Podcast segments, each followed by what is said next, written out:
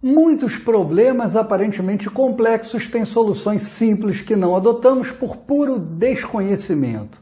A solução dos certificados digitais para quem opera com outros estados ou está fora do país é uma dessas situações onde complicamos o que poderia ser facilmente resolvido.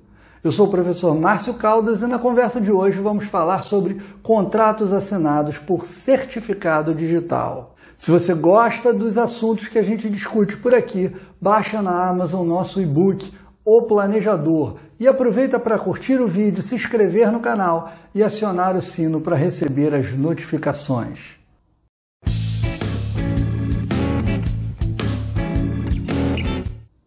Você mora fora do Brasil e quer operar uma compra e venda de um imóvel ou assinar um determinado contrato. Daí você já pensa de cara em voltar para o Brasil ou nomear alguém no Brasil assinando uma procuração no país onde você está, fazendo o apostilamento e remetendo pelos correios.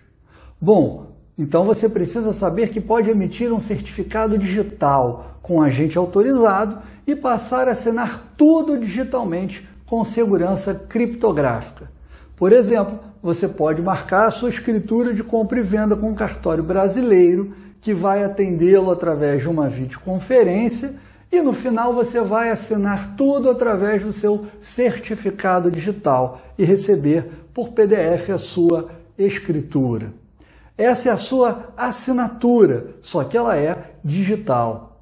Então ela serve para advogados assinarem petições eletrônicas mas também serve para o cidadão comum, o empresário, que vai assinar qualquer contrato e acessar órgãos públicos para ter acesso a informações que hoje, sem certificados digitais, exige a sua presença física.